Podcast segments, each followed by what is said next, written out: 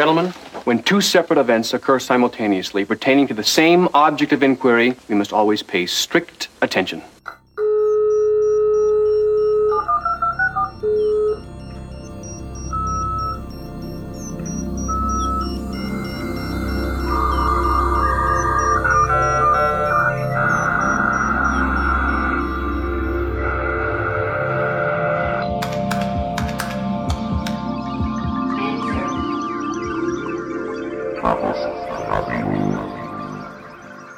Hallo, hier ist Chaos Radio Express, Ausgabe Nummer 65. Mein Name ist Tim Pritlove und ihr seid wieder live dabei, wenn es geht um Dinge, die die Welt bewegen oder bewegen müssten. Und heute haben wir ein Bastelthema. Äh, es geht um ganz konkretes Hands-on-Hacking, selber machen, selber was bauen. Und äh, wir steigen ein wenig ein in das 21. Jahrhundert, was uns mal wieder eine interessante neue Technikrevolution beschert äh, ausgehend davon, dass bestimmte Dinge, die man schon immer haben wollte, erschwinglich oder beziehungsweise leistungsfähiger werden, sodass man langsam darüber nachdenken kann, nicht nur davon zu träumen, so etwas zu haben, sondern dass man wirklich den Schraubenzieher auspacken kann und sich das selber zusammenstecken kann. Die Rede ist von elektrischen Fahrrädern oder sagen wir mal generell ähm, elektrisch betriebenen Urban Lifestyle Devices, die äh, einem durch die Stadt bringen. Äh, den Traum gibt's ja schon lange. Und jemand, der sich diesen Traum ein wenig gerade äh, erfüllt, ist Gizmo. Hallo Gizmo. Hey, hallo Tim. Guten Tag, willkommen bei Chaos Radio Express. Du äh, bist äh, ja in diesem Bereich umtriebig. Seit wann beschäftigst du dich oh, mit dem Thema? Das sind jetzt gut zwei Jahre. Das war fleißig Elektrofahrräder und Pedelecs bauen mhm. und damit auf den Straßen unterwegs sind. Das ähm, fing langsam an mit einem einzelnen Fahrzeug, das ich für die Arbeit verwenden wollte, um da ähm, halt das Commuting, wie du es vorhin nanntest. Du warst einfach faul. Händler. Ich war faul. Fahrrad treten selber macht nicht so viel Spaß. Die Faulheit ist ja, ist ja äh, häufig der Motor interessanter neuer Entwicklung, mhm. insbesondere im Computerbereich. Gerade hier im Fahrzeugbau trifft das wohl auch zu. Mhm.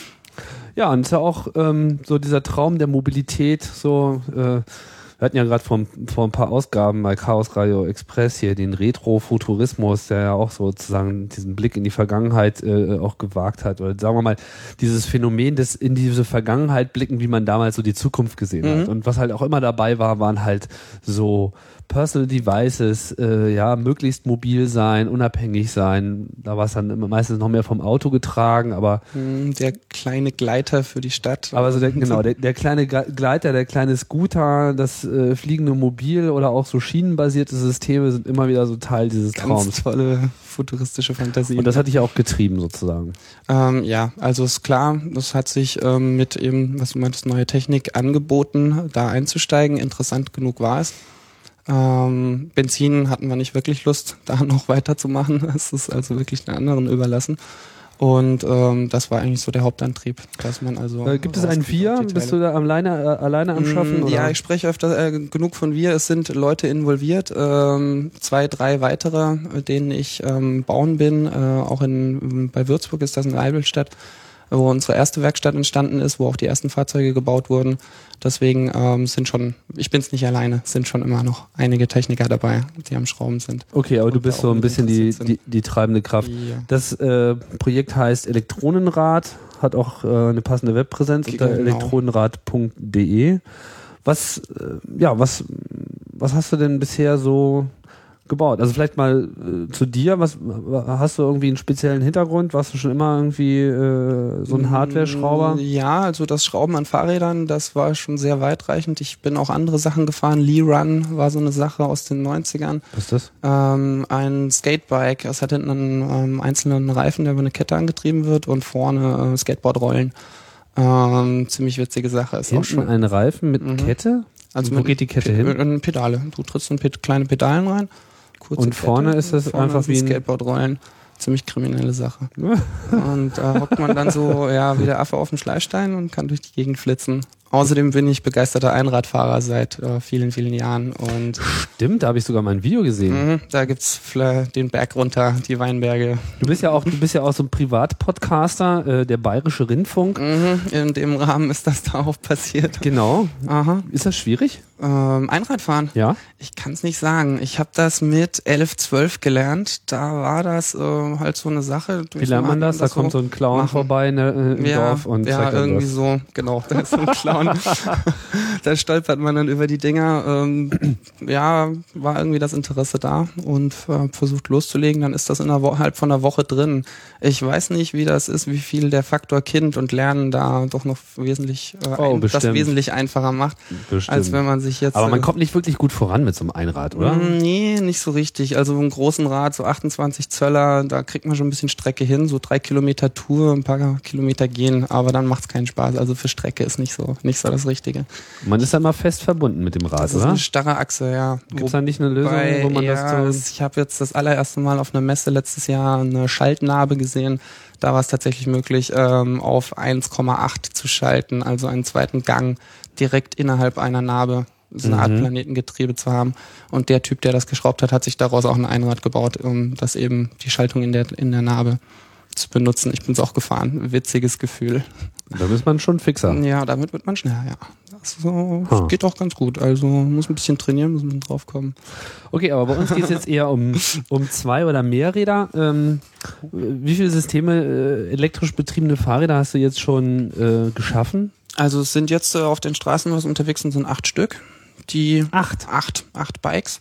Die aber nicht alle dir gehören? Nee, nicht alle meine. Ähm, es haben sich, ähm, nachdem ich den ersten, sozusagen den Vorreiter gemacht hatte, das erste Fahrzeug fahren hatte und da auch schon ein paar tausend Kilometer mit abgerissen hatte und gezeigt habe, es funktioniert und das Zeug hält, sind noch ein paar andere ähm, mit eingestiegen, haben sich auch so ein Motorkit besorgt, auch so einen Bausatz und sich daraus auch noch Elektrofahrräder geschraubt. Mhm. Davon sind es vier und ich habe noch zwei Testbikes rumrennen. Schon ein bisschen was. Jetzt, jetzt scheint das ja schon auch äh, schon richtiger, also es ist jetzt nicht nur so Bastlerei, sondern hast ja schon erwähnt, es gibt, es gibt fertige Kits und ähm, es gibt wohl auch schon eine äh, bürokratische Kategorisierung äh, elektrisch betriebener Fahrräder. Genau. Ähm, das hast du vorhin schon erwähnt.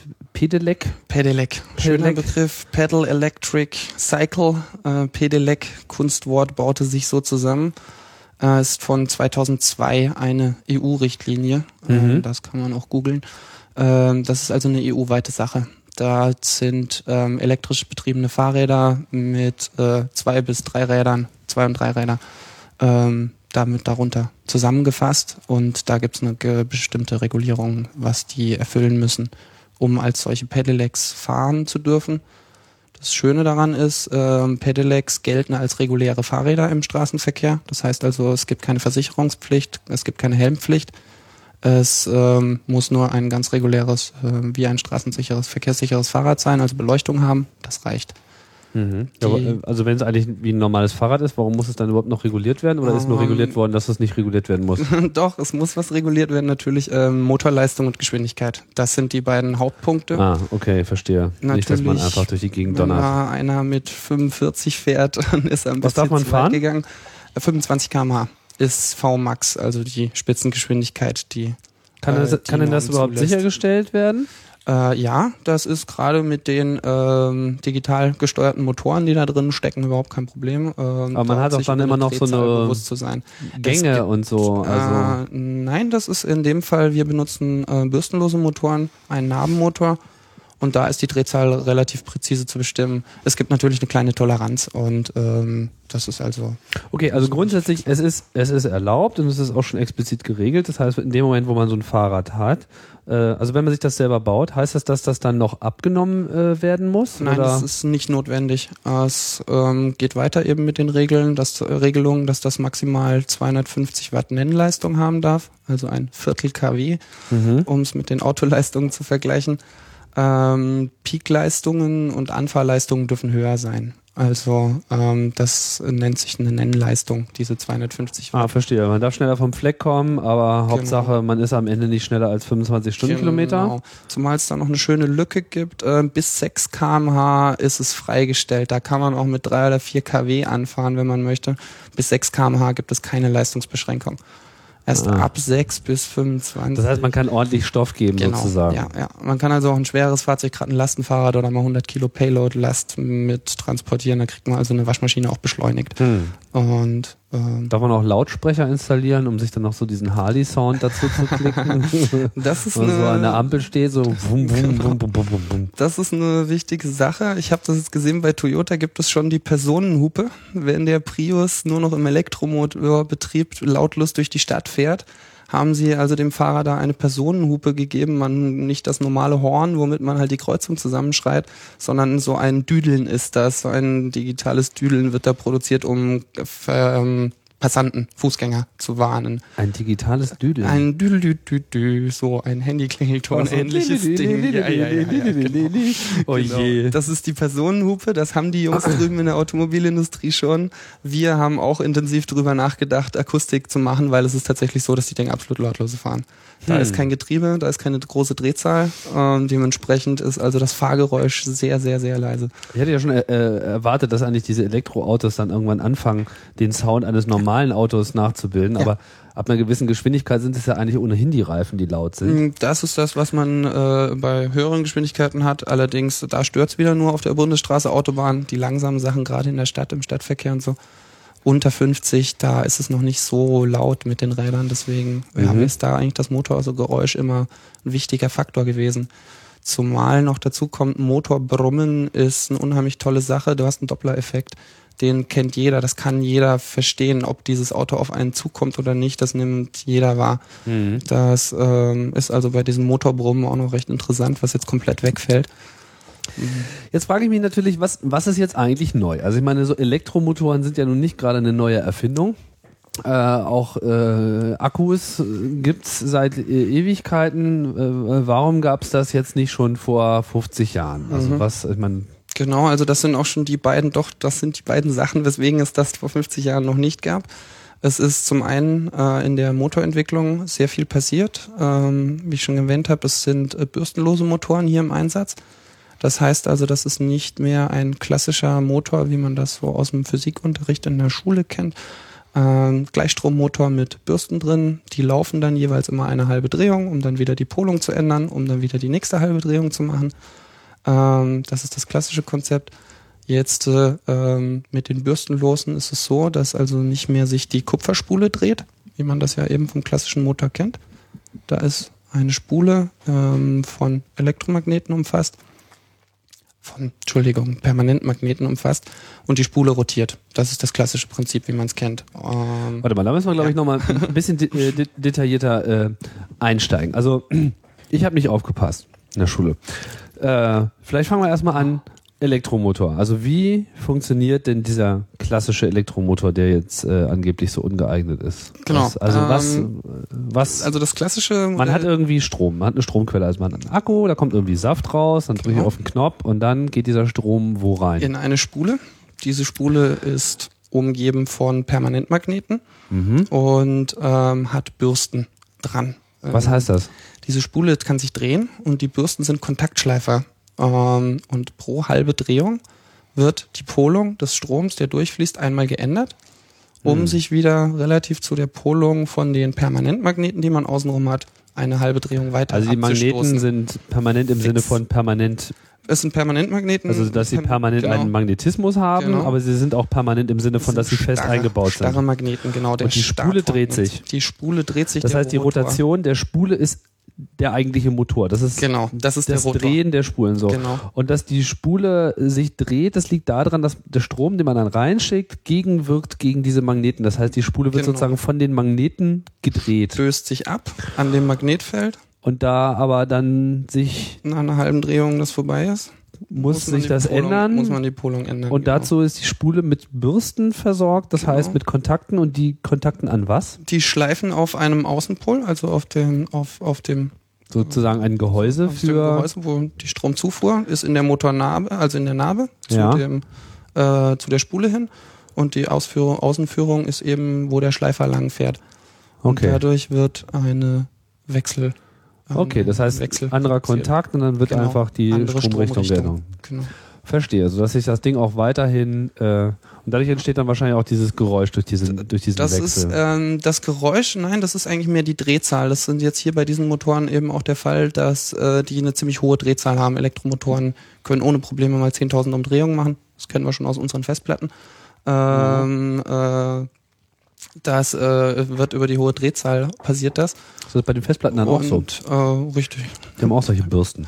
Äh, nein, da kommt auch die PWM-Technologie zu, äh, zu ähm, Ah, okay. Das ist bei Festplatten dasselbe. Das geht auch. Das heißt, die Festplatten sind eigentlich die Pioniere. Das sind schon genau ähm, im ganz kleinen Sinne die Jungs, die die ähm, Quadrocopter bauen, nehmen ja unter anderem CD-ROM-Motoren.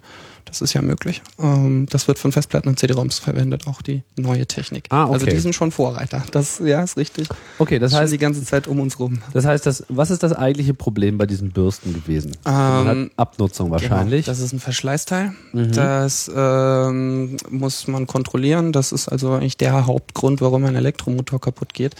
Ähm, weil es mit Korrosion und eben durch diese Schleifkontakte zu Problemen kommt. Ansonsten also sind Abrieb und ja, Teile genau, und die genau. fliegen dann drin rum. Stunden, Betriebsstunden kannst du mitzählen und dich irgendwann darauf einstellen, die Bürsten zu tauschen. Mhm. Genau.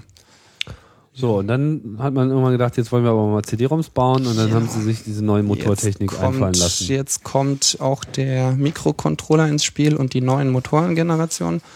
Da fallen immer eine Menge Begriffe. Das eine ist erstmal, sie sind bürstenlos. Sie haben keine Bürsten mehr. Es sind sogenannte Außenläufer. Da komme ich gleich dazu, wenn ich die, den Aufbau beschreibe von dem Motor. Mhm. Und ähm, ja, sie haben eigentlich fast keine Verschleißteile mehr. Und sie werden als Nabenmotoren verwendet, gerade in unserem Fahrradfall. Mhm. Wie sieht's jetzt hier aus? Hier ist genau umgedrehtes Konzept. Ähm, die Spule ist der Stator. Die Spule ist statisch äh, montiert auf Mhm. äh, an einer Gabel, steht äh, fix da, kriegt ähm, Stromzufuhr über Kabel ganz normal in die Narbe rein. Mhm. Ähm, und außenrum. Aber es ist nach wie vor die, die Achse oder? Nein, es ist keine drehende Achse mehr. Es Das heißt, die Spule umschließt die Achse. Äh, äh, genau, die umschließt die Achse. Und Mhm. es ist jetzt die Spule nicht mehr der Rotor, wie bei dem alten Modell, sondern der Stator, der statisch stehende Teil. Mhm. Und ähm, Außenläufer, deswegen, hier sind natürlich auch Permanentmagneten. Äh, Raw Earth Magnets heißen die Dinger in Englisch. Äh, und die sind außenrum, um die Spule rum. Und die rotieren jetzt. Es ist also nicht mehr die Spule der Rotor, sondern es ist der Magnetring, der Permanentmagnetring außenrum der Rotor. Also das ist dann auch die Achse sozusagen. Das ist das Rad. Äh, das ist der Teil, der sich dreht. Okay. Das ist ähm, der Teil, der dann also auch hier eingespeicht und einen Reifen bekommt, äh, das drehende Rad ergibt. Aber jetzt hat man ja immer noch dasselbe Problem, dass die Spule ihren Strom Mm, genau. ändern muss sozusagen. Genau, richtig, das ist richtig. Ähm, das passiert jetzt über den Mikrocontroller. Hier ist es so, dass ähm, ein Signal, eine Pulsweite äh, generiert wird über eine Pulsmodulation. Warte mal kurz.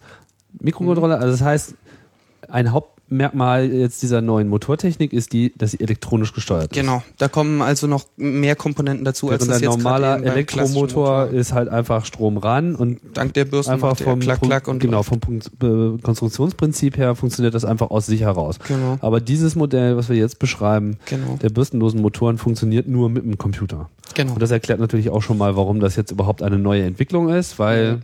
Computer gibt es zwar schon eine Weile, aber so klein und effizient zu bauen sind sie noch lange nicht.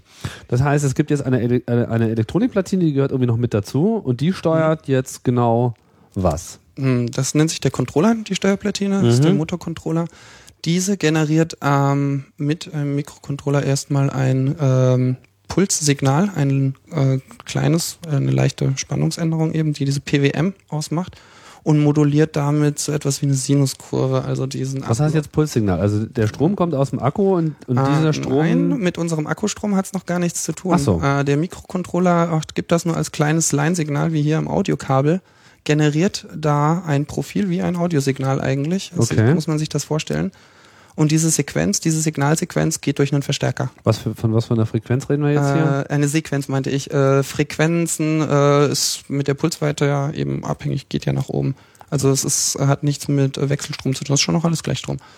Ja klar, ähm, aber äh, auch, auch dieser Puls wird ja eine Frequenz haben. Pulssequenz, genau. Ähm, nee, also kann man nicht, nicht so direkt als Frequenz bezeichnen. Okay, also dann habe ich es noch nicht ganz Ja. verstanden. Also dieser Mikrocontroller erzeugt ein Signal. Wo geht dieses Signal hin? ähm, in einen Verstärker. Und das ist der Punkt, wo unsere Batterie angeschlossen ist. Also es wird Okay. ein Sample generiert, das ähm, wovon man weiß, wie die Spulen aufgebaut sind, diese Rotationsbeschreibung, äh, diesen elektrischen Fluss, dieses Magnetfeld so wandern lässt, dass es äh, den Permanentmagnetring andrehen wird. Und dieses kleine Signal, das der Mikrocontroller generiert hat, wird jetzt durch eine Endstufe, durch einen Verstärker, wie am Lautsprecher, mit den Fahrbatterien ähm, verstärkt und in den Motor reingeschickt. Mhm. Das ist dann der Punkt, wo es eben losgeht, dass ähm, dieses Magnetfeld in dem Motor, in dem Stator, in dieser Kupferspule anfängt zu rotieren. Und Das heißt, das, was vorher sozusagen die Bürste gemacht hat, indem sie an einer anderen Stelle Kontakt hatte und sich dann Genau. die Stromflussrichtung geändert hat, wird jetzt die Stromflussrichtung auch gesteuert, aber nicht durch die Bürste, sondern durch den Mikrocontroller. Mm, genau. Und Puls heißt in dem Sinne einfach, wir reden von einem 0-1-Signal, Genau. was sozusagen die Richtung angibt und entweder geht es so oder so rum. Hm, Nee, das Puls ist ähm, in dem Pulsweitenmodulation, muss ich kurz erklären. Äh, man hat ein bestimmtes äh, Zeitfenster. Und ähm, es ist also sozusagen da, da die Sache, womit man auch die, äh, die, die Geschwindigkeit reguliert von dem Motor, also wie viel Power der abkriegt. Innerhalb dieses Zeitfensters ähm, gibt man jetzt den Strom an den Motor ab, an die Spule, um ein Magnetfeld dort aufzubauen. Und den Rest des Zeitfensters tut man das nicht mehr. Mhm. Ähm, wenn man jetzt äh, eben äh, einen längeren Zeitraum äh, innerhalb des Zeitfensters ähm, pulst, dann ist natürlich auch die Stromaufnahme in dem Motor höher und man wird schneller. Mhm. Dadurch ähm, wird also das reguliert, dass man an eine bestimmte Geschwindigkeit kommt. Aber dieser Strom fließt ja in die Spule. Mhm. Das heißt, ähm, der Mikrocontroller versorgt diese Spule immer so mit stoßweise mit Energie. Exakt. Aber wodurch äh, ist dann diese Richtungsumschaltung, damit das nicht Ähm, mit den es Magneten Drei Phasen Drei Phasen. zueinander versetzt, richtig. Also es handelt sich nicht nur um eine, wie bei dem Bürstenmotor, wo der eine Stromkreis mehr oder weniger immer wieder gedreht wird, Mhm. sondern es sind drei Phasen, die dort Obwohl es reingeführt Gleichstrom werden. ist alles? Ja. Wo kommt dann die dritte Phase her? Mm, Es sind, äh, es gibt ein, ein, also es sind drei Zuleitungen Mhm. an der Sache und die sind in einer Sternschaltung verschalten. Also es Okay. werden in drei, drei unterschiedliche Samples sozusagen da eingespielt und von drei Verstärkerelementen in den Motor gespeist. Ah ja. Genau. Also es sind effektiv nicht nur eine so eine Stromkreisleitung wie früher, sondern Also funktioniert drei. im Prinzip wie Drehstrom. Ja, genau. Das Okay. ist ein bisschen die Richtung, wobei man merkt bestimmt schon, mir fehlt die Elektrikausbildung noch. Naja gut, aber ähm, das ist ja beim, beim Drehstrommotor auch so, dass er eben die drei Phasen äh, nutzt und sich dadurch eben äh, dreht und so viel Power entwickelt. Und das Ganze wird hier Genau. quasi elektro äh, elektronisch auch nachgebildet. Und das heißt letzten Endes, die Spule wird computergesteuert so befeuert, dass sie sich Begriff. ja. optimal von diesen Magneten abstößt, aber da ja die Spule fest ist, werden die Magneten quasi von der Werden- Spule weggedrückt und Genau. dadurch entsteht die eigentliche Rotation. Dadurch entsteht die Rotation. Und so hat man durch das gezielte Hinzuballern von Strom eine Drehung. Genau. Und auch die Bestimmung eben, wie viel Leistung. Aber wie. ohne irgendeinen mechanischen Kontakt. Genau. Es gibt nur noch zwei Kugellager, wo das Rad dran hängt. Das war's. Es hat nichts mehr mit der Elektrik zu tun. Das Ding ist verschleißteilefrei. Mhm. Das, äh, der Permanentmagnetring ist ein Permanentmagnetring, das ist kein Ding. Also der bewegte Teil ist komplett starr, fest, massiv. Da ist nichts mehr. Die Spule ähm, ist starr aufgebaut. Das heißt also, die ist auch keine Rotationskraft oder sonst irgendwas ausgesetzt. Gibt es jetzt noch weitere Vorteile, außer dass das äh, bürstenlos ist? Also was, was Ähm, es ist also die eine Sache, was man dadurch hat, ist eben ein Namenmotor, ein Hubmotor. Das ist jetzt äh, der Vorteil, wenn es um die Lautstärke von dem ganzen Konstrukt geht und was der Motor eben bei höherer Drehzahl, höhere Lautstärke produziert. Mit diesem Namenmotor hat man eine relativ niedrige Drehzahl. Sie entspricht ja ähm, der Drehung des Rades selber, ist schon die Drehung, die Drehzahl des Motors. Mhm. Das heißt also bei einem 20 Zoll Rad, das sind so, äh, was war das, 1,20 Meter etwa. Also so eine Umdrehung, äh, um da vorwärts zu kommen, äh, mit dem ganzen Rad entspricht einer Umdrehung des Motors. Mhm. Also eine 1 zu 1 Kopplung. sozusagen. Richtig. Äh, es ist also kein Getriebe mehr, keine hohe Drehzahl involviert, die jetzt Lärm generiert oder als Schallquelle irgendwie Aha. loslegt, sondern ähm, das Drehgeräusch ist sehr, sehr leise. Aha. wie gesagt, auch nur die Kugellager. Das ähm, macht also fast kein Geräusch. Von diesen Pulsen oder sowas hört man sowieso nichts. Also Ja, das ja, ist klar. da, äh, komplett außen vor. Dass das irgendwie das Schlagen anfängt oder eine Vibration mit sich bringt. Das ist nicht der Fall. Mhm. Und die sind wahrscheinlich auch relativ klein, diese Motoren. Ähm, das ist jetzt äh, eben die Frage. Will man eine Festplatte drehen oder will man Fahrrad fahren? Wenn man Fahrrad fahren will, ähm, ist das schon ein etwas größeres Teil. Also Wie groß muss man sich das Ding vorstellen? Die wir verbauen, ähm, das sind erstmal vom Gewicht her doch fünf Kilo, das so ein Motor mit sich bringt, wo das Mhm. Rad, also das, wo man ihn einbaut, schwerer wird. Von der Größe her ist das, so, ja, so Handteller, nee, schon größer. Ähm, äh, was haben wir da für einen Durchmesser? 16 Zentimeter, glaube ich. Also wie so ein kleinerer Teller Ja, sozusagen. genau. genau. Okay. Und ähm, der wird eben mit Speichen, man nimmt die passende Speichenlänge, dann kriegt man das in regulär. Das heißt, dieser Motor ersetzt die Narbe. Der Motor ist, ist die Der Narbe. Motor ist die Narbe. Und damit sitzt der Motor eigentlich auch optimal eigentlich. Mhm. Genau an der Stelle nämlich, wo die Kraft benötigt wird. Genau da äh, drückt er, also er drückt sozusagen das Rad um die Mitte herum Mhm. im Kreis. Und dazu braucht man natürlich dann auch noch Strom. Richtig. Und den kriegt man aus dem Akku. Was nimmt man Wenn da? man da mobil sein will aus dem Akku, genau. Und, Du hast ja gesagt, ähm, das wäre das andere Problem. Also einerseits genau. gab es die Motoren nicht, aber richtig, auch Akkus gibt es ja schon lange. äh, Akkus gibt's auch schon lange, aber da ist eben ähm, das Problem mit der Kapazität. Wie viel kann man mitnehmen für wie viel Gewicht? Mhm. Und im Fahrzeug ist das Wichtigste immer ähm, das Gewicht, das es hat. Na, man natürlich hier auch wieder Energie braucht, um das Ganze zu bewegen. Und bei den Akkus ist es dann halt so, dass äh, frühere äh, Generationen, gerade wenn man jetzt an Säurebatterien denkt, die also jetzt auch noch äh, nicht lagestabil waren, man oder man musste sie lagestabil halten.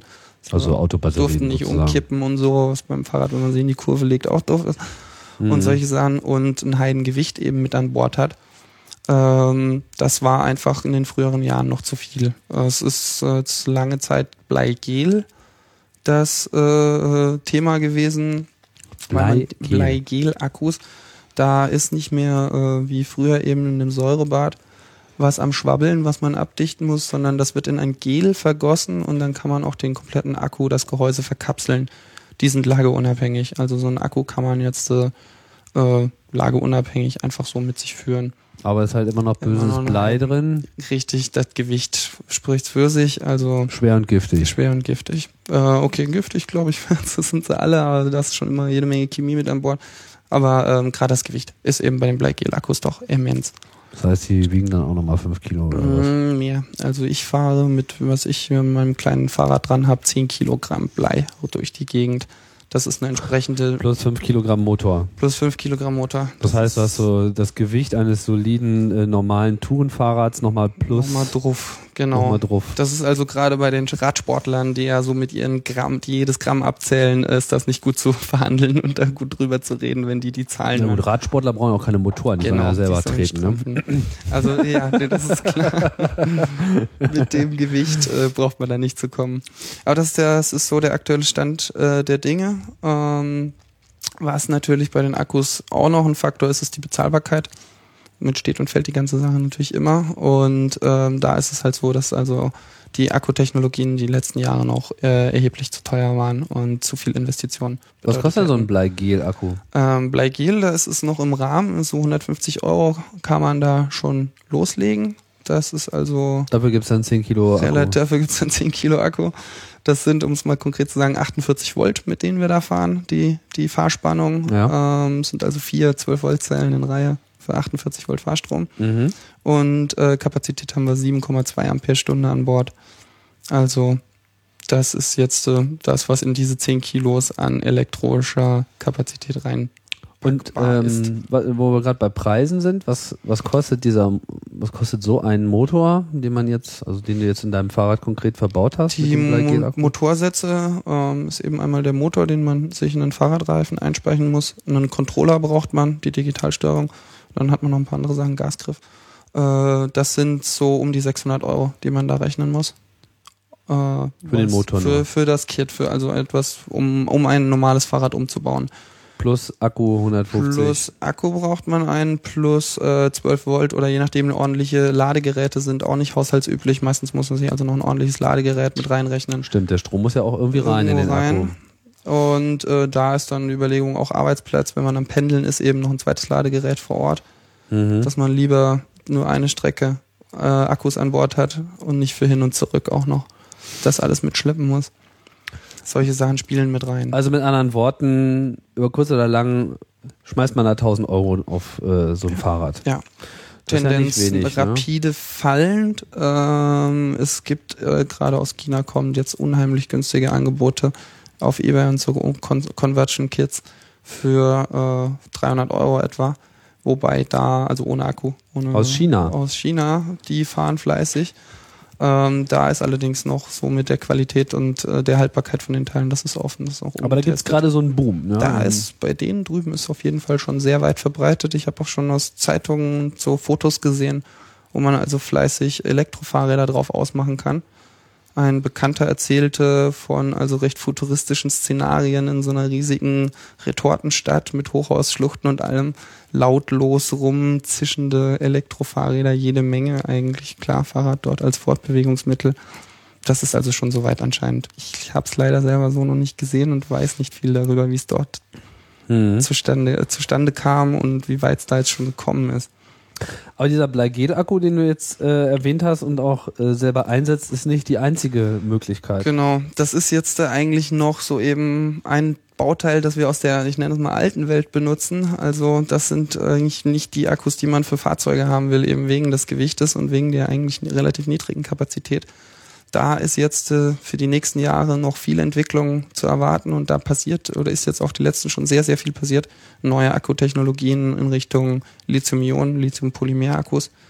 Und ähm, es gibt mittlerweile fast zwei Dutzend junge Startups und Unternehmen, die an modernen Akkutechnologien bauen. Da fallen dann oft auch Schlagworte Nanotechnologie und so. Da ähm, ist gerade unheimlich was am Kochen und äh, ich sehe es als Vorbereitung darauf. Aber du hast Also jetzt wir nur fahren noch jetzt die andere Bikes. Akkus noch nicht Nee, äh, genau. verwendet. Ich sehe es als Vorbereitung darauf. Wir haben jetzt die Bikes, wir haben mit den modernen Motoren, das ist alles klasse. Die Bleigel-Akkus, die wir aktuell noch mit uns rumschleppen, rein wegen den Kostenfaktoren, die sollen raus. Also die sollen aus, abgelöst werden. Und das wird die Zeit möglich machen. In ein, zwei Jahren sollte das kein Problem sein. Momentan, wenn ich jetzt einen Vergleich ziehe, ein Lithium-Polymer-Akku gleicher Kapazität, den ich für mein Klapprad bräuchte, wäre bei über 500 Euro. Das ist also eine rein noch eine finanzielle Hürde. okay, aber wenn man das jetzt bereit wäre auszugeben, äh, könnte man das auch schon verwenden. Dann ist man schon dabei und hat die gleiche Kapazität da statt kommt 10 also auch Kilo. 48 Volt raus. Das kann man kaufen, also ist kein Problem. Wenn man das investieren will, kriegt man die Dinger und dann hat man gleiche Situation, 48 Volt, ungefähr so viel Ampere-Stunden und halt nur noch vier, viereinhalb Kilo. Unter, unter vier Kilo. Je also wiegt die Hälfte Die sozusagen Hälfte bei unter- gleicher Geschichte. ja, das ist ja nicht, nicht äh, unerheblich Genau. schon. Genau. Und ähm, aber diese anderen Verfahren erfordern ja auch ein anderes Laden. Also gerade bei Lithium-Ionen, das kennt man ja vom äh, Rechner. Wenn man den falsch Genau. lädt, dann geht er gleich in die Luft. Richtig. Da kommt dann also auch nochmal hinzu, dass man also auch passende Ladegeräte, die Ladeprofile nennt sich das, das sind so bestimmte äh, Phasen, Cycles, die mit dem Akku durchfahren werden in dem Ladeprozess. Und das macht also auch ein digital gesteuertes Ladegerät. Die Aber- kosten entsprechend ein bisschen mehr als ein Bleigel-Ladegerät. Aber diese, diese Ladelogik ist dann sozusagen im Ladegerät Ja. und nicht im Akku selber. Nein. Nein, in dem Fall ähm, wäre das eine Sache am, am Ladegerät dran. Aber wäre es nicht eigentlich wünschenswert, dass man einfach hinten nur noch so eine 220 Volt Schoko-Dose Yep, hinten an seinem. Fahrrad dran hat? Das ist der Plug-in. Natürlich, man will den Plug dabei haben. Das ist eigentlich das Allerbeste, wenn man ähm, direkt, wenn man unterwegs ist, sich an jede normale Schokosteckdose ja, aber was ist das kann. Problem jetzt? Man muss ein Ladegerät mitnehmen. Ähm, Das wiegt auch nochmal 5 Kilo. Richtig. naja, dreieinhalb. Also es sind in dem konkreten Fall, was wir da haben, das sind Ladestationen, die sind Tischmontage, da ist ein Lüfter drin und das Ding wiegt dreieinhalb Kilo. Warum? Also ich meine, was ist Das daran ist so schon schwer? ein größeres Teil. Das sind äh, geregelte Ladegeräte ähm, mit einer Kernspule drin. Ähm, also nichts digital geschaltenes, wie wir es von Notebooks und so kennen, weil einfach wegen der Last äh, diesen 12 Ampere Ladestrom, das ist doch ein bisschen mehr, als man in so einem Notebook hat. Huh. Da kommt also ein bisschen was zusammen. Ich bin am Experimentieren mit kleinen Ladegeräten unter 500 Gramm, um das eben möglich zu machen jetzt gerade. Also du hast ja gesagt, ähm, dein, also die Fahrräder ziehen als Nennleistung so ein Viertel Kilowatt. Mhm, genau. Ähm, also ich bin jetzt gerade ein bisschen am Versagen, aber wie viel Strom verbraucht denn so ein Rad? Also wenn ich jetzt damit äh, eine Stunde fahre, wie viel Kilowattstunden äh, Strom muss ich dann vorher in den Akku da irgendwie reinballern? Äh, also kostet das viel oder ist das irgendwie günstig? Äh, das ist schon sehr, sehr günstig, wenn man das also am Schluss auf Kilometer umrechnet. Ähm, Kilometerkosten, wenn man das mit Benzin vergleicht, kommt man da schon wesentlich weiter unten raus. Äh, ich müsste kurz das Rechnen anfangen. Ich habe keine Zahlen auf dem Tisch. Ja, wenn du das zusammengerechnet bekommst äh, und dich da jetzt nicht vertust, dann, ähm, dann mach das doch mal. ähm, kann ja nebenbei noch ein bisschen äh, senieren. Äh, ich meine, es, äh, diese, ich finde das ja ganz interessant, dass man jetzt einfach ganz normale Fahrräder nimmt äh, und sie elektrifiziert. Es gibt ja auch äh, schon andere äh, populäre Geräte, allen voran natürlich, äh, was ich auch selber ganz großartig finde, spätestens ab äh, dem Moment, wo ich das selber mal ausprobiert habe, diesen Segway Mhm. aus äh, den USA. Ein ähm, fantastisches Gerät, wie ich finde. Also so ein selbstbalancierendes, zweirädriges, ähm, ja, äh, so eine, so, so, eine, so eine fahrende Bushaltestelle, wo man sich einfach draufstellt, einen Griff in der Hand hat und äh, allein durch seine Körperbalance äh, sagt, wohin man denn gerne fahren möchte. Lehnt man sich etwas nach vorne, kriegt das System das mit äh, und fährt nach vorne und lehne ich mich mehr nach vorne, dann äh, fährt es schneller. halt auch schneller, das gleiche äh, in die andere Richtung und man kann eben auch diesen Bügel nach links und nach rechts äh, drehen und dementsprechend dann halt auch eine, eine Drehbewegung da, damit reinbekommen. Ja. Und das Ganze ist irgendwie mit Accelerometern äh, Richtig. gebaut, sodass das Ding immer stabil ist ist. schon ne? wirklich heiß computerisiert. Da sind schon einige Schaltkreise mit beschäftigt, das gerade zu halten. Die Motoren übrigens sind die gleichen. Also in den links und rechts in den beiden Rädern sind solche Motoren verbaut. Das wäre nämlich jetzt meine Frage gewesen. Das äh, Begriff ist auch Schrittmotor. Ähm, das ist das Ding. Das kann man damit machen. Also eine konkrete Ansteuerung, in welche Richtung man mit wie viel Kraft möchte Mhm. und auf welcher Radposition man sich gerade befindet. Das wird mit Sensoren festgestellt, Mhm. die auch bei unseren Motoren verbaut sind. Es gibt ja auch schon so ein paar ähm, Hand ähm, gemachte Segways. Also ich weiß nicht, ob du die Ja. Projekte kennst. Ich hab, äh, bin, da neulich, bin da neulich erst drauf gestoßen, hab, mir fällt jetzt gerade äh, die Quelle nicht so richtig ein. Aber äh, an irgendeiner Uni äh, in Genau. Europa ähm, wurde das auch mal selber gebaut. Meine, Bielefelder Ingenieure habe ich hier Bielefelder. gerade eben erst. Ja, die haben sich ein Einrad gebaut. Die haben nicht Ach. zwei Räder benutzt, die haben ein fettes Rad. Ne? Also Ah, schon sind wir wieder beim Einrad. kipp, kippstabil schon, weil es ein unheimlich fettes Rad ist, aber dem, mit genau dem Konzept ähm, mit dem Schrittmotor stabil nach oben stehend fahren zu können. Hm. Wie ein Hm. Segway. Das ist ja cool, aber ich meine, so, so ein Segway selber zu bauen, kann ja dann so schwer eigentlich auch nicht sein, wenn man diese Motoren nimmt. Äh, diese Motoren, so wie du sie jetzt äh, verbaut hast, liefern die sozusagen schon diese Informationen, wo sie sich gerade ja, das wäre so? möglich. Also diese Sensoren sind auch für die Pulsweitenmodulation selber schon notwendig. Das sind Hallsensoren. Mit Hallsensoren wird das gemacht.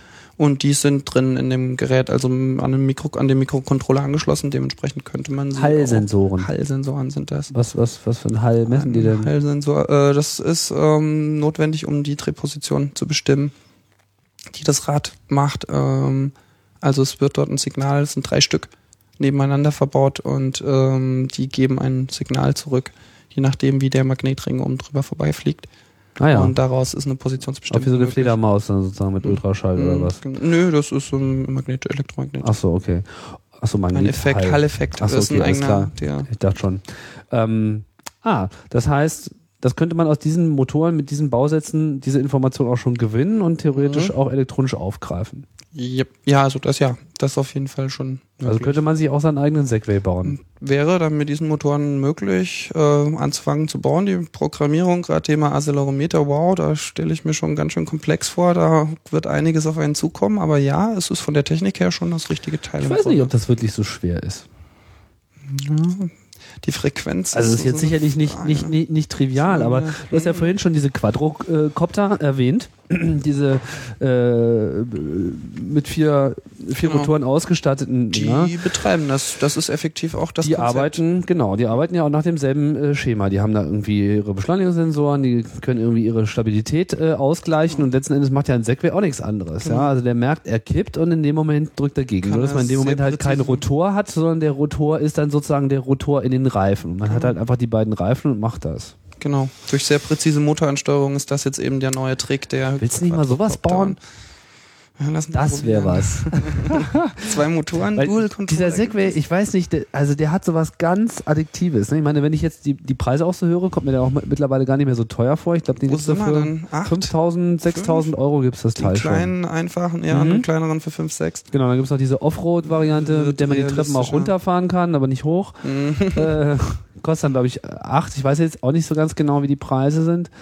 Aber es ist alles schon so auch in so einem Bereich, wo man sich sagen kann, was ist denn jetzt so meine Commuter-Lösung? Weil wenn ich jetzt gezwungen bin, meine, wir haben ja vor allem, gut, ne, wir leben jetzt in der Stadt, wir haben es einfach. Ne? Auf dem Land ist es so, dass man da eigentlich ohne Auto oder sagen wir mal zumindest ohne motorisiertes Gerät äh, Genau. so recht nicht vorankommt. Nicht. Äh, dann gibt's halt irgendwie Moped, aber jeder, der mal Moped gefahren ist, weiß, Moped äh, ist irgendwie laut Ja, und scheiße. Genau, was Äh, halt geht, aber ansonsten klar auf dem Land ab 15 ab auf die Mopeds, sonst wird's schwierig. Irgendwas muss fahren. Ja, aber, so, so, es. aber es kostet halt auch ein Höllengeld. Also Ja. auch ein, ein Moped verbraucht natürlich nicht so viel wie ein Auto, aber dieser ganze Sprit, das ist irgendwie alles nicht fein und vor allem ist es laut.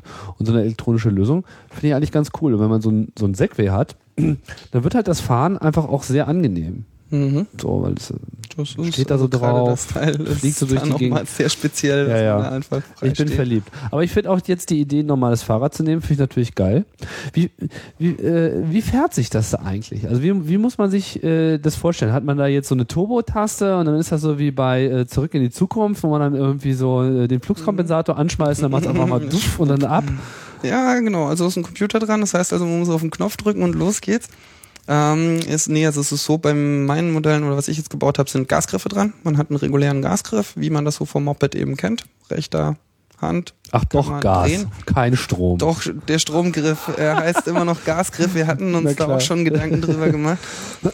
ähm, Mhm. also Drehschicht, ein Klar. Drehgriff zur Leistungsregulierung. Der wird wahrscheinlich auch immer so heißen. Ne? Lassen wir den Namen. Ist doch schöne, Gas schöne geben? Ja, ja. Erinnerung, da noch ein bisschen Gas. Ähm, und damit gibt man Gas. Das Feeling selber ist äh, sehr erstaunlich, da man erstmal eben diesen unheimlich leisen Motor hat, dass also da gar nichts an Geräuschen, keine Vibration vor allem entsteht. Kein Lärm entsteht, kein Aufdröhnen, schon gar nicht, wenn man Gas gibt, Das losfährt. macht einfach nur so. Das macht einfach nur so und die Beschleunigung ist unheimlich linear. Das ist ein ziemlich geiles Gefühl eigentlich. Äh, man hat da kein Stottern oder so ein Ranzuckeln, beziehungsweise noch einen Schaltmoment, wo man auch mal so reinstockt. Es gibt auch das ist eine keinen idealen Drehbereich, sondern das Ding zieht einfach überall der, gleich. Der zieht, nee, der hat schon, ist schon unterschiedlich. Also es gibt schon Punkte, Leistungspunkte, das haben wir hier gerade in Kurven gesehen, äh, wo man ausmachen kann, wo also die Effizienz und die äh, Leistung auch am allerhöchsten ist. Das ist schon der Fall. Mhm. Aber ähm, von der Beschleunigung her ist es halt sehr, sehr homogen. Es stört nichts rein, es ist gerade, ist also ein sehr interessantes Gefühl, da mit rumzudüsen.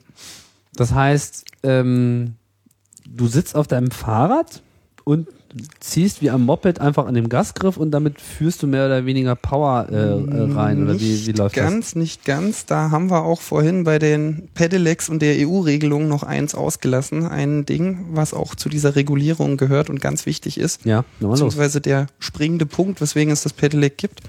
Ein Drehsensor. Es muss an diesen Fahrzeugen, äh, um dieser Richtlinie zu entsprechen, ein Drehsensor verbaut sein. Das heißt, Drehsensor kann man sich so vorstellen, äh, der ist da, wo getreten wird, nämlich in den Pedalen dran, also da, wo man seine Pedale dran hat.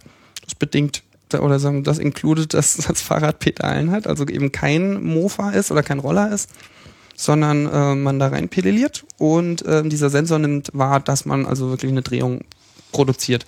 Er kontrolliert Mhm. auch die Richtung, rückwärts treten zählt nicht. Okay. Ähm, und dieser Sensor ist notwendig, um das Gas freizugeben, um das Gas erst überhaupt möglich zu machen.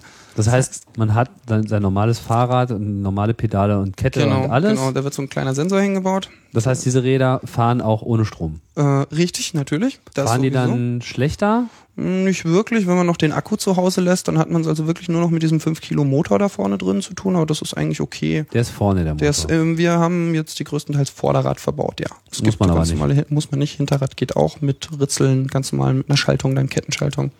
Kann man ja auch hinten reinbauen. ah ja, aber normalerweise vorne. Aber normalerweise ist äh, wegen den Akkus vorne den Motor und hinten irgendwo die Akkus hinpacken wegen der Gewichtsverteilung. Macht das deswegen am Ah, meisten Sinn. verstehe. Da kommt's her. Aber man könnte ja auch den Akku nach vorne packen. Ja, ist eben Genau, also das wäre dann die andere Ich meine, Sache. gibt es jetzt einen, einen Vorteil auch darin, dass man sich vorne ziehen lässt und nicht hinten Mhm. schieben lässt? Nee, also da ist, ist nicht wie bei Autos. Nicht so, nee, ähm, nee, die Bedingungen, dass man bei Eis nicht mehr loskommt, das sind da andere. Nee, ähm, das ist also kein sonderlich großer Faktor. Ähm, es ist schon vom Fahrgefühl her ein Unterschied, natürlich mit so einem Hinterradantrieb Mhm. kommt das, ähm, ich weiß nicht, wie soll man es nennen, spritziger, irgendwie so ist das Mofa-Feeling. Während im Vorderrad ist das schon sehr relaxed, weil man da einfach angezogen wird irgendwie. Also man merkt schon einen Unterschied in den beiden Arten, wie, Ah. wie der Motor verbaut ist. Du findest Aber- Vor Vorderrad findest du besser.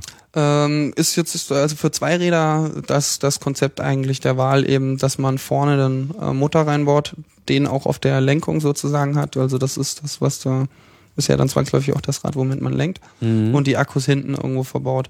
Das umgedrehte Konzept ähm, wäre dann die Akkus entweder in den Trapezrahmen mittig, vorne auf den Lenker will man die sich nicht packen. Das macht keinen Sinn, das Gewicht da oben vorne hinzumachen. ja.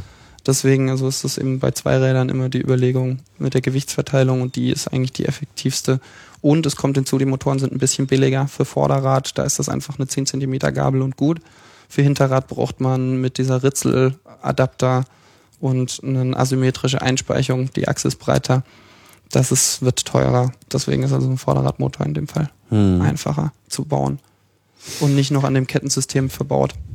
Geht das jetzt auch so weiter wie beim Auto, dass man jetzt noch ABS und äh, Anti-Schlupfregelung da irgendwie. Äh, Mm, Vielleicht bei den Dreirädern, also ähm, bei den Motorrädern ist es mittlerweile ja auch ABS regulär. Ähm, da haben wir noch nichts. Also äh, ich baue zwar viele Bremsen möglichst auf Hydraulik um, aber die sind leider noch mechanisch. Da gibt es keine. gute keine Bremsen Steuerung. sind natürlich angesagt, nicht? wenn man Richtig, so viel äh, mit sich rumschleppt. Also das ist das, was ich eigentlich allen empfehle und auch mit jedem, der, der Bikes gemacht habe, nach dem Umbau den Motorkit ran äh, und mit dem Umbau von dem Motorkit auch noch Bremsen umbauen. Neue Bremsen. Und dann, bessere was für Bremsen. Bremsen nimmt man dann? Ähm, wenn da noch so alte Klammerbremsen dran sind, dann am besten V-Brakes, was im Fahrradladen normal zu kriegen ist. Was ist das? VV-Brakes sind wie so ein V, zwei solche Arme, die es Mhm. zusammendrückt. Ah ja. Mhm. Früher war das mit so eine Kralle, so eine Klammer, die Ja, ja. ist so dolle.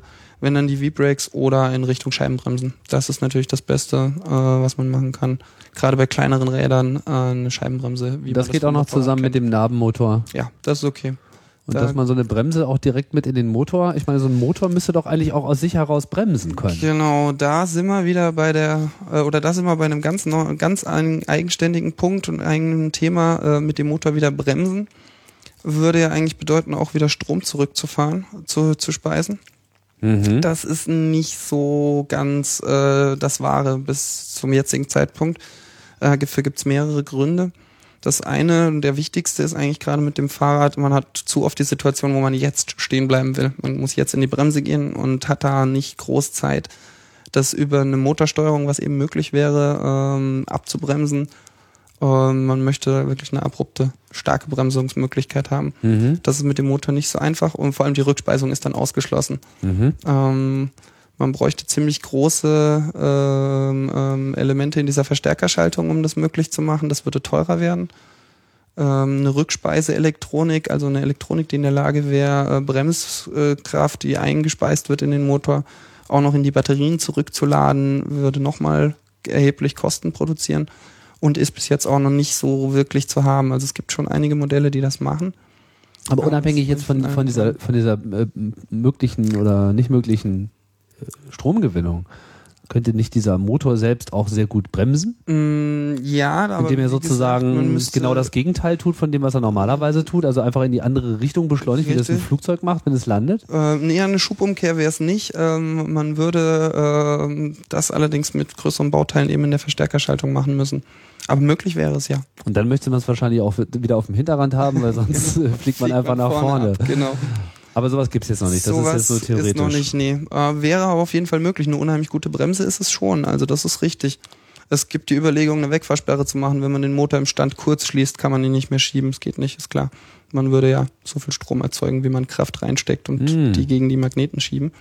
Also der, Der das, Segway hat das ja auch, ne? der hat eine Wegfahrsperre, der lockt die. Genau, das müsste das Konzept sein. ja, die haben so einen kleinen Chip oben drauf und wenn man den halt äh, wegnimmt, das ist Genau. wie so ein Fahrzeugschlüssel, Genau. dann ist das Ding einfach nur schwer und steht rum. Genau. Und der ist schwer mit den Akkus. Ich weiß nicht, was, was der äh, nominell wiegt, aber so 30 Kilo wird er bestimmt Kopf. zusammenkriegen mit zwei Letzter Motoren. Stand war auch, sie haben Nickel-Metall-Akkus drin, das ist auch noch ziemlich gewichtig. Jetzt wahrscheinlich Polymer oder Lithium. Lithium, Mhm. Lithium Polymer, Lithium-Ionen. Irgendwas. Aber Gewicht, Gesamtgewicht habe ich nicht im Kopf. Mal kurz gucken, aber schon einiges. Kommt schon immer ein bisschen was zusammen für so ein Hast du jetzt eigentlich irgendwas ausgerechnet hier mit dem tatsächlichen Ah, Stromverbrauch? Ja, was ich an Bord habe, war interessant. Und zwar ist es so, dass ich mit dem erwähnten äh, Setup, diese 48 Volt und 7,2 Amperestunde, ich habe 345 Wattstunde an Bord. Also 0,34 Kilowattstunde Mhm. habe ich da. Jetzt ist Und damit es- kannst du wie lange fahren? das sind, sagen wir jetzt mal, 25 Kilometer, kommt auf die Temperaturen an, kommt unheimlich darauf an, wie man fährt. Da ist, ist also ein ganz großer Faktor, auch in der beim 25 Kilometer Reichweite. Mhm. 0,3? 3, 3 rechnet sich leichter. Also fünf, Okay, mit einer Kilowattstunde Kapazität an Bord wären wir bei unseren 100 Kilometern. Richtig? Nee, Quatsch. mal 3 wären 375 75. Kilometer. Ähm, oh, okay, eine Kilowattstunde für 75, also 1,3 irgendwie ähm, für so. Das heißt, wenn man jetzt mal rechnet, eine Kilowattstunde kostet einen irgendwie 20 Cent. So. Und äh, ja, das heißt so für 25 Cent. Ja, man hat noch das Ladegerät. Da sind einige Verluste im Ladeprozess doch noch mit drin. Ja. Ähm, kann man schon das Doppelte rechnen. Aber macht's nicht schlimmer. Das, das, das, das also Doppelte. man müsste doch, äh, um hier diese 350 oder was äh, Wattstunde reinzubekommen, braucht man schon fast 700, was an Verschleiß und mit dem Ladegerät drauf geht. Also was 50 ich, wenn ich ein für 100. Okay, aber das ist so im Vergleich zum Auto doch schon immer noch äh, deutlich billiger. Gut, Ordentlich. Faktor 10 gespart. Ähm, und das muss ja auch nicht, äh, ich weiß nicht, wie das mit den Wirkungs... der Wirkungsgrad, Ja, äh, wird das ja, besser? Ähm, ja, der ist auf jeden Fall besser als bei, einem, bei dem Benzinbetrieb. Also beim ich meine, sind die Motoren so, dass sie sich jetzt noch... Befindet sich das gerade so in einer Verbesserungswelle oder ist das jetzt Mhm. erstmal das, was man so... Das ist jetzt eigentlich erstmal der Stand. Ich wüsste nicht, was, was man da oder wenn, wie da die Entwicklung wäre. Natürlich bessere äh, Leiter in den Spulen wären Optionen. Bessere Magneten, Permanentmagneten, aber das, äh, was diese Leichtere Akkus natürlich, dass man nicht so viel rumfahren gleich muss. die ne? 10 Kilo sparen, ist natürlich das Einfachste. Ja. Oder einfach weniger essen.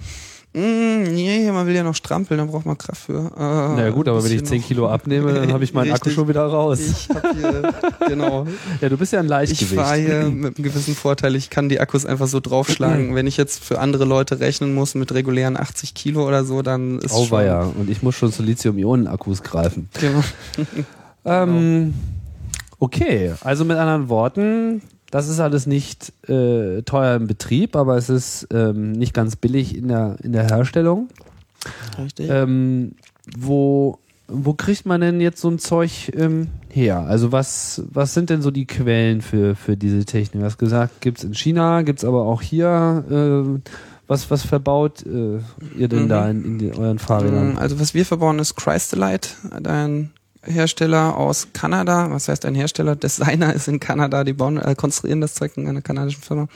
Und äh, Produktion ist natürlich in China. Ähm, die haben ähm, Serien unterschiedliche Größen, unterschiedliche Leistungsklassen auch. Gerade in Kanada darf man noch ein bisschen mehr machen mit den Elektromotoren als unsere EU-Regelung hier. Das geht also auch leistungsstärkere Motoren haben die im Angebot. Mhm. Ähm, das geht über einen Importeur, der die tatsächlich selber per Luftfracht hier so dutzendweise einfliegt. Da gibt's noch keine großen Handelsketten, da gibt's noch keine Großhändler in dem Sinne für, die auch ähm, auf Lager haben. Mhm. Die Jungs, auf die die Teile auf Ebay anbieten, wird genauso laufen. Schiffscontainer, ich weiß nicht, was der da eingekauft hat. Aber auch kleine Einzelpersonen, keine Konsortien, keine Firmen, die da dran stehen und da größeren Import betreiben. Was man bekommt im Fahrradladen auch zu sehen, oft genug, äh, sind Komplettlösungen. Auch Giant, einer der größten Fahrradhersteller überhaupt, hat reguläre, voll ausgebaute Fahrzeuge im Angebot. Mit Akku, Elektrofahrzeuge. Elektrofahrzeuge mit Akku, Aha. mit dieser Motortechnik.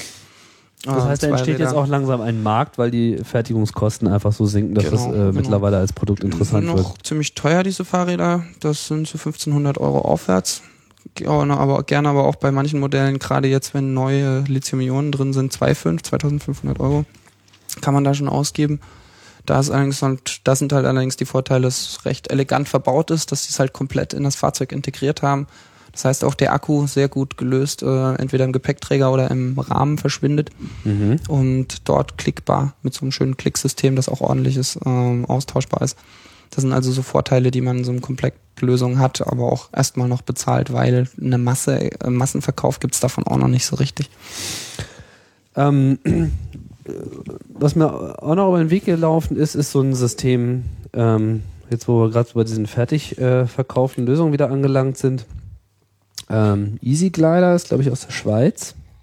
Gibt es auch Mhm. noch nicht so äh, lange. Ist dir bekannt, ne? Jo, schönes Teil, schöner Flitzer. Ich würde gern mal, habe ich nur gehört von und das Bild gesehen. Ich bin's noch nicht gefahren leider. Also das ist überhaupt gar kein komplettes Fahrrad, sondern das ist eigentlich nur dieser Motor mit einem Reifen drumherum, genau. mit einer langen Stange dran, äh, nach oben, die man dann, die Genau. einmal sich so abknickt, die hat man dann einfach so in der Hand. Wie ein Lenker, genau. Genau, aber so, so ein, ja, mehr so ein L. Also es Mhm. geht so an die Seite und dann äh, geht das Ding einmal kurz quer, da greift man das dann. Und unten ist halt nur der Motor und, und, und der Reifen. Ja, und dann kann man sich seine Inline-Skates anziehen und sich dadurch äh, Genau. einfach ziehen lassen. Richtig. Womit man natürlich überhaupt keinen Rahmen und sonstige äh, Sachen mit sich mitführt, die noch irgendwie schwer wären. Und optional kann man unten aber auch noch eine Stange anbringen mit so einer Art Surfbrett, so, wo man sich dann einfach draufstellen kann. Dann hat es schon wieder so ein bisschen Segway-Style. Dann lässt man sich einfach von diesem Teil durch die Gegend ziehen. Genau. Hast du die schon mal live gesehen oder kennst du die auch nur nicht. aus dem Web? Das kenne ich auch nur von den Bildern äh, live gesehen. Nichts. Ich kenne auch nur die Promo-Bilder eben mit Inlinern dran, beziehungsweise als Roller oder also mit so einem Rollbrett. Sieht total schick aus. Also Mhm. auch wenn man sich hier so die Videos äh, im Web anschaut. Ich meine, da kann man jetzt mutmaßen, dass sich das hier wahrscheinlich einfach auch um dieselbe Technik handelt. Nicht? Also ich meine, das ist jetzt einfach das, womit äh, das gebaut wird. Also auch diese modernen Motoren. Und äh, Ja, ja. damit wird dann irgendwie drin. durch die Gegend gefahren. Und auch hier gerade bei der Baugröße, wo sie das wirklich alles in dem Rahmen, äh, in diesem Radrahmen, wie auch immer man das nennen will, wo auch der Motor drin steckt, Mhm. die Akkutechnik natürlich, die dort verbaut ist. Sehr schick hier. Easy Glider, tralala, gibt's dann auch noch für Kinder, in groß und in klein. Also es tut sich da einfach ein komplett neuer Markt auf. Aber vor allem äh, ist es halt einfach auch ein schöner Hacksport, oder? Ja. Was ähm, würdest du jetzt Leuten empfehlen, die äh, vielleicht Bock haben, sich ihr Rad zu elektrifizieren oder sich vielleicht sogar auch ein neues Rad zulegen, was, ähm, ge- sagen wir nochmal, angenommen, ich würde jetzt ein Rad explizit für den Elektroeinsatz dann auch konzipieren. Würde ich dann irgendwann irgendwas anders machen? Will man dann vielleicht gleich so ein Dreirad bauen oder so? Mm, Das nicht unbedingt. Das klassische Zweirad-Fahrrad ist doch das Design, das jetzt 100 Jahre sauber durchgehalten hat, sich nicht verändert hat, wenn man es mal so betrachtet und auch wirklich das Beste ist. Ich habe so ein Dreirad, ich fahre auch Liegeräder, schon ein paar Sachen. Ähm, nee, es ist dieser alte Drahtesel tatsächlich wirklich schon das Design eigentlich, das man haben will. Okay, das heißt, man kauft sich das Das- dann so aus Komponenten zusammen? Ist genau auch eben eine Preisfrage. Das Allereinfachste ähm, ist natürlich schon eine gewisse Materialbelastung da durch die Motorisierung, durch zusätzliches Gewicht, so dass man also ähm, schon auch auf etwas qualitativere Sachen zurückgreifen möchte. Nicht das Baumarktfahrrad für unter 200 Euro umbauen. Das lohnt sich nicht. Äh, wird man Verschleißteile zu viele von haben, Mhm. stückchenweise das alles tauschen, weil es äh, unter dem Motorbetrieb doch schon mehr Belastung ausgesetzt ist. Weil es einfach mehr Gewicht hat. Mehr Gewicht, ähm, mehr Potenzial, Bordsteinkanten doch mal ordentlich Mhm. zu schrubben. Aber, gut, Aber man möchte auch. natürlich auf jeden Fall so bauen, dass man jetzt auch gleich für so kritische Komponenten wie zum Beispiel den Akku dann auch die passenden Halterungen Genau, hat. Ne? genau. Das ist also eine Sache. Gepäckträger, da gibt es Lösungen, stabilere, ausgebaute Träger als den Standard, den man normalerweise mit ranbekommt, wo diese niedliche kleine Federbügel mit dran ist. Ähm, das äh, kriegt man im regulären Fahrrad, Fachhandel, Fachbetrieb äh, Betrieb auch schon so fertig an Fahrrädern dran. Also da gibt es verstärkte Gepäckträger. Da kann man sagen, okay, ich habe hier 25 Kilo, gibt man noch ein bisschen mehr an. Reguläre wie Tragetaschen und so. Mhm. Da ähm, ist einiges auf dem Markt. Äh, Da gibt's unheimlich viel aus dem Touring-Tracking-Ding. Das heißt, da kann man sich regulär bedienen. Das sind Sachen, die man beachtet. Eben die Bremsen beachten, Mhm. was man für ein Modell man da nimmt. Dass das Ding Ähm, ordentlich bremst. Genau. Also das sind so ein paar Sachen, aber mehr Kriterien sind das eigentlich nicht. Und da braucht man einen Motor. Die Standards, genau, und der Motor, der kommt da vorne im Vorderrad in eine 100 Millimeter Gabel. Das ist Standard. Da findet man fast nichts anderes mehr. Ist auch eine Federgabel, gerade eine Aber Federgabel. ist denn das jetzt eigentlich zulässig nach dieser Pedelec-Verordnung, dass ich jetzt einfach nur einen Motor habe und eine Drucktaste Ja. und ich drück drauf? du darfst das, du darfst Ohne, das ohne diesen Drehsensor. Nee, doch, den musst du haben. Genau das ist der springende Punkt für das Pedelec und das darfst du dann aber auch privat selber für dich bauen mit so einem Okay, Converter-Kit. aber, also das hat dein Rad. genau. Dein Rad hat, hat so einen hat so einen Drehsensor. Das heißt, wenn du nicht gleichzeitig auch trittst, dann Genau. kriegst du auch keinen Strom am kann Motor. ich, da kann ich nicht Gas geben, kann ich da drehen, so viel ich will, es wird nichts passieren. Das heißt, in dem Moment, wo du auch nur die Füße stillhältst, Genau, hört der Mot, geht die äh, Leistung aus.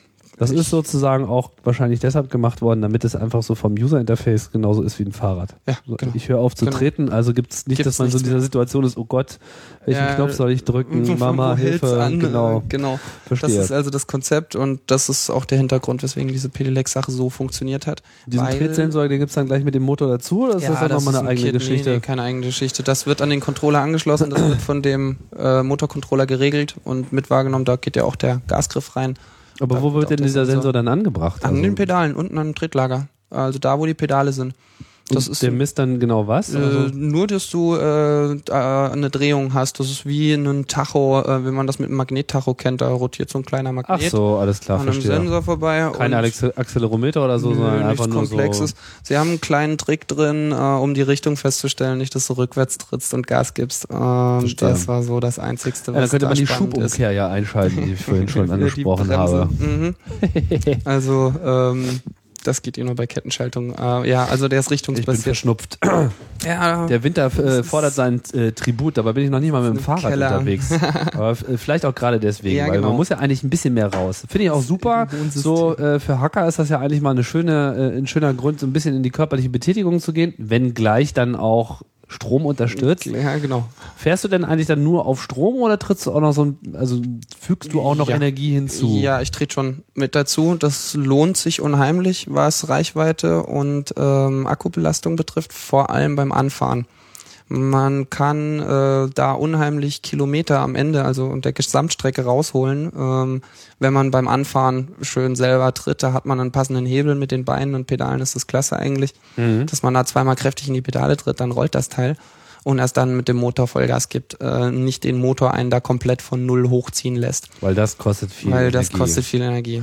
Ah, verstehe. Und so und, äh, und im reinen Fahren, ähm, was, was ist jetzt sozusagen der eigentliche Komfort, den du, den du gewinnst? Also lässt du dich dann einfach ziehen Ähm, und trittst so ein bisschen mit so und genau. genießt, äh, dass du nicht so viel Energie aufbringen musst? Oder fährst du schneller als sonst oder beides? ähm, nee, also es ist schon die Sache, äh, dass man eben schon noch mit dazu tritt, eben weil es vom Vorteil ist mit dem Akkusparen.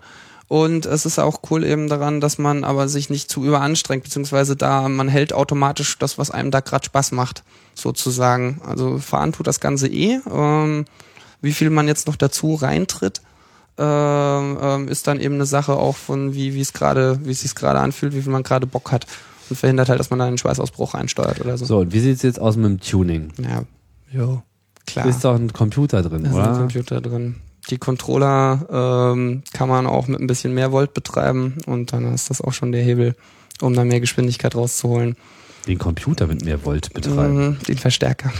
Ach so, den. Also das Fahrrad, Verstärker. ähm, den Verstärker statt mit jetzt hier in dem Beispiel 48 Volt, kann man den auch mit 60 oder 72 befeuern. ah. Kühlrippen nicht vergessen, wie am Mhm. Computer. Und aber dann kann man da auch natürlich äh, höhere Leistungen erzielen.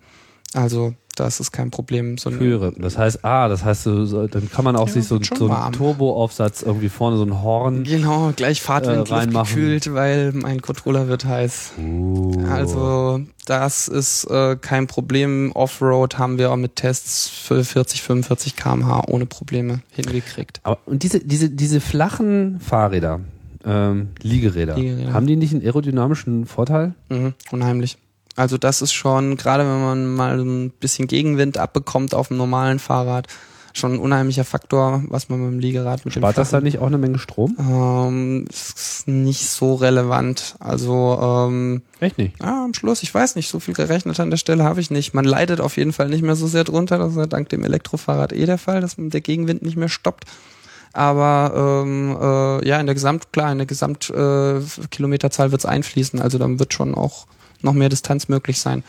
Wobei das für zweirädrige Liegeräder gelten würde. Meines, was man hier auch auf der Webseite sieht, das dreirädrige ist da komplett aus dem Rennen, weil man vorne zwei parallele nebeneinander stehende Räder hat. Da ist eine Achse und da treten Scherkräfte auf. Das kostet unheimlich Kraft. Wie beim Dreirädrigen hast du vorne zwei Räder? Ich, genau, beim Dreirad ist das Liegerad sind vorne zwei Räder, hinten eins. Ach. Oh, das, Das gibt's auch, auch andersrum. Gibt's auch andersrum. Hat man hat man aber bei beiden äh, die Situation, dass man eine Achse hat, äh, wo zwei Räder links und rechts montiert sind, parallel nebeneinander. Mhm. Und dort entstehen, äh, dort ist also ein drittes Rad Reibung. Das ist das eine, was es schwerer macht. Nur zwei Räder, die hintereinander herfließen. Sondern man hat jetzt zwei Räder nebeneinander und da hat man Querkräfte, die laufen ja immer so ein bisschen aufeinander Mhm. zu oder so ein bisschen auseinander oder haben so einen gewissen Sturz zueinander. Man kann sich auch nicht mehr in die Kurve legen. Das ist gelaufen. Das ist dann Fahren wie Motorrad mit Beiwagen, falls man das kennt. Das ist ein bisschen eine spezielle Fahrart. Dass man Mhm. Situationen hat, dass man aus der Kurve plötzlich rauslenkt. Man rechts. könnte aber dann auch äh, hergehen und hinten die beiden Räder jeweils mit äh, Motor genau, ausstatten und vielleicht auch noch so diese, diese- Laufdifferenz dann auch noch elektronisch äh, versuchen Jo, rauszurechnen. das, das, klar. Gerade mit der Motorleistung spielt es ja keine Rolle. Vom Auto kennen wir es ja, da machen wir es ja nie anders. Da Was denn, Herr Wachtmeister, 50 Stundenkilometer? Ich habe ja auch zwei.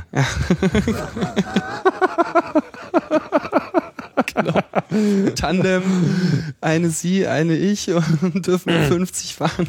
genau. Könnte richtig, also könnte richtig ähm, Power machen. Jo. Also ähm, gerade wenn man eben, was wir an Offroad-Tests gemacht haben, wo wir so von ausgehen, dass wir über einen Kilowatt gekommen sind, auch an, an Motorleistung, das ist schon ähm, ganz andere Welt. Nicht zu vergleichen mit, was man vom Auto kennt, da will man ja eigentlich 70, 80 und 100 Kilowatt haben. Aber äh, das ist schon, schon unheimlich ein Zug. Also das ist schon nochmal ein anderes Feeling und andere Effekte. Was habt ihr denn da so Offroad getestet?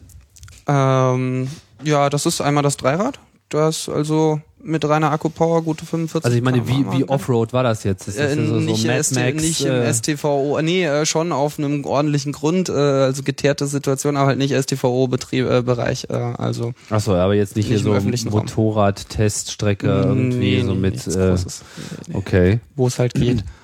Wie lange hält denn so ein äh, Apparat? Also wenn man ihn jetzt nicht äh, zu sehr durch die Teststrecken äh, jagt. Also ich meine, wie lange hält so ein, so ein Akku? Wie lange hält so ein so ein Motor? Was? Also da, du meinst jetzt so Lebensdauer? wirklich Lebensdauer, genau. Ähm, da ist, also beim Motor eben, was wir vorhin schon hatten, ist durch die beiden Kugellager, die die einzigste Reibung sind, sehr niedrig. Und das Kugellager lässt sich auch günstig einfach tauschen. Das kann man auch selber machen, also das funktioniert sehr gut mit dem. Also ist nicht verschleißfrei, aber so verschleißarm, der Zwei- wird einen lange begleiten. Zwei relativ günstige Kugellager, genau. Das Der heißt, was kaputt geht, ist der äh, Akku. Was kaputt geht, äh, ist eventuell der Controller.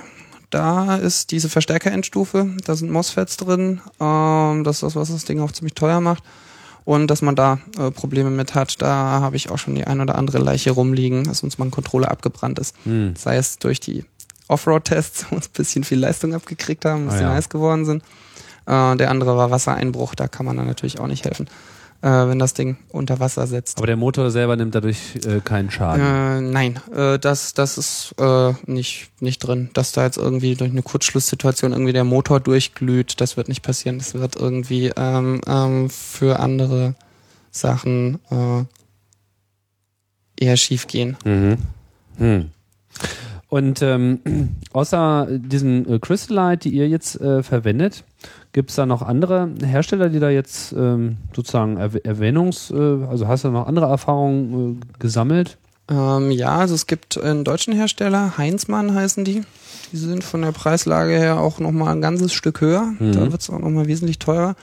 Die kommen aus der Rollstuhl- und Behindertenbeförderung-Ecke, Sonderfahrzeuge. Ah, Natürlich, Das Rollstühle, Ist, die haben natürlich, das ist denen ihr. also heißt, diese Motoren kommen wahrscheinlich auch bei Rollstühlen Ja. mittlerweile äh, ja, das ist also, zum das Einsatz, ist ne? bei Heinzmann der Fall. Die Firma kommt da aus der äh, MIDI-Ecke und Mhm. so Zeug zu machen. Und, mhm. ähm, die bauen das dann Dürfen halt die dann auch auch als 25 Stundenkilometer fahren? Nee, ich kenne mich nicht ganz mit aus, was bei diesen Fahrstühlen noch nicht vom. Rollstuhl überholt worden auf der Nee, Straße. Nee.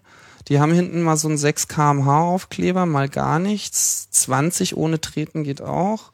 Treten tut der ja Tarnung, ich sagte, das ist alles Tarnung. Ja, gehe ich von aus, dass er damit locker. Sobald die Dunkelheit 30 kommt. zieht er ab. Zieht er ab. Und die haben zwei. genau, die haben zwei Triebwerke. Können dann gleich das Lenken noch mit erledigen. Nur noch Daumensteuerung, Joysticksteuerung. Oh, weia. Naja, da haben wir ja eine neue olympische Disziplin. Mm, stopp, du hattest gerade noch den Akku. Der geht kaputt. Das ist richtig. Genau. Das ist auch der größte Punkt eigentlich, ähm, was man auf jeden Fall mit reinrechnen muss. Gerade Mhm. wenn man schon hört, äh, im Lithium-Ionen-Bereich 400, 500 Euro für einen Akku ausgeben, der wird nie ewig halten. Das ist ein Verschleißteil. Den kannst du auch gleich auf die Kilometer mit draufschlagen. Da muss man also vorher mit Erfahrungswerten am besten umgehen, beziehungsweise im Nachhinein sich nachrechnen, wo man denn gelandet ist, wie weit es denn gereicht hat. So ein Akku hat eine begrenzte äh, Ladezyklenzahl, die er mitmacht. mhm. Mm, Er wird dann auch nicht abrupt sterben, sondern natürlich, äh, wie man es von Notebook und allem anderen auch kennt, sukzessive seine Kapazität, Möglichkeit, Vermögen verlieren. Mhm.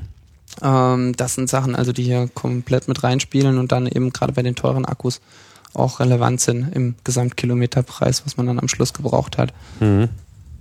Das ist auch immer so ein bisschen abschreckend, so wie bei den Beamern, wuh, wie 300 Euro Ersatzbirne, äh, so ungefähr, so wie genau, Akkuersatz. Irgendwann wird's nötig, ja. Verstehe.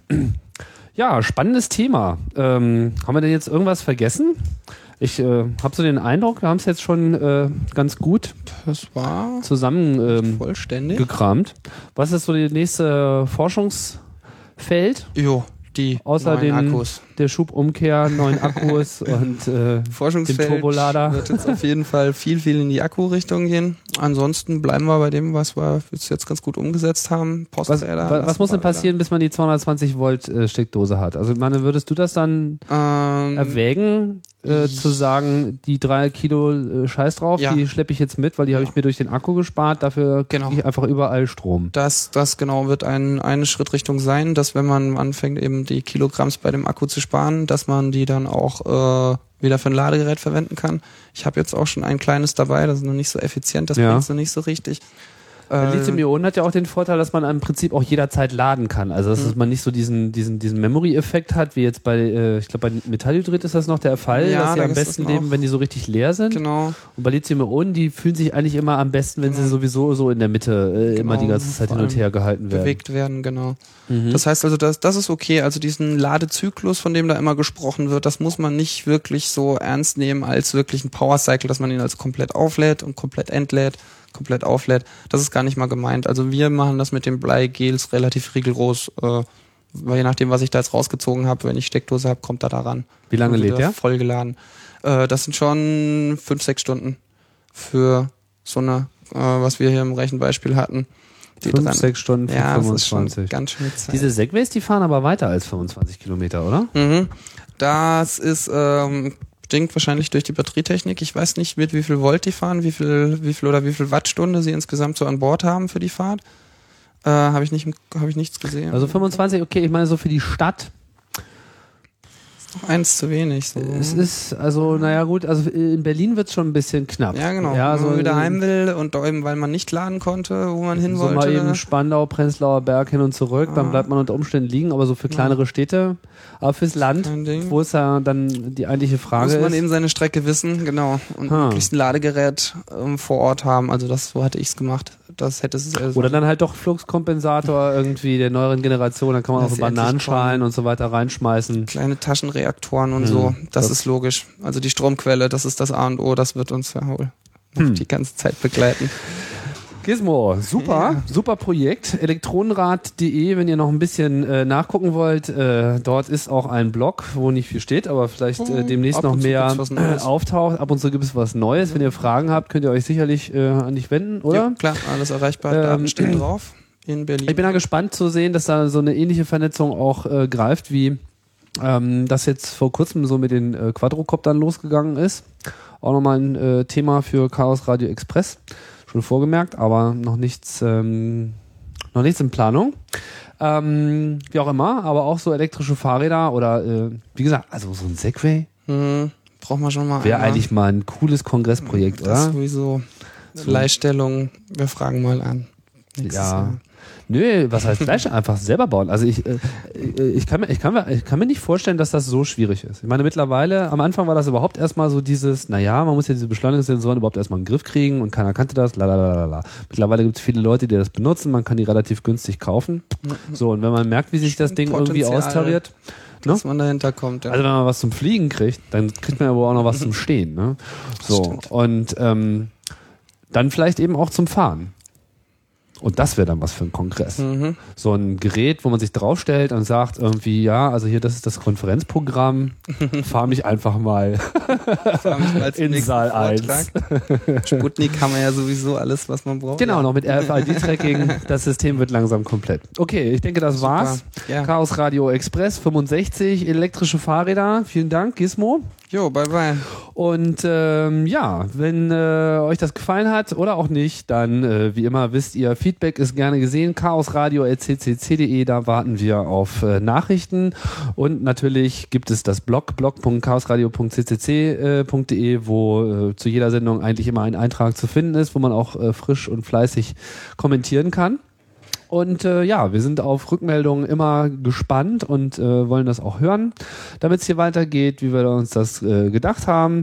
Bei Chaos Radio Express. Ich grüße euch. Das war Tim Pritlaff am 13. Januar 2008 und jetzt geht's äh, bald weiter mit der nächsten Sendung. Derzeit ist äh, hohe Sendungsdichte, so soll es auch sein. Nochmal danke Gizmo und tschüss, bis, äh, bis bald. Tschüss.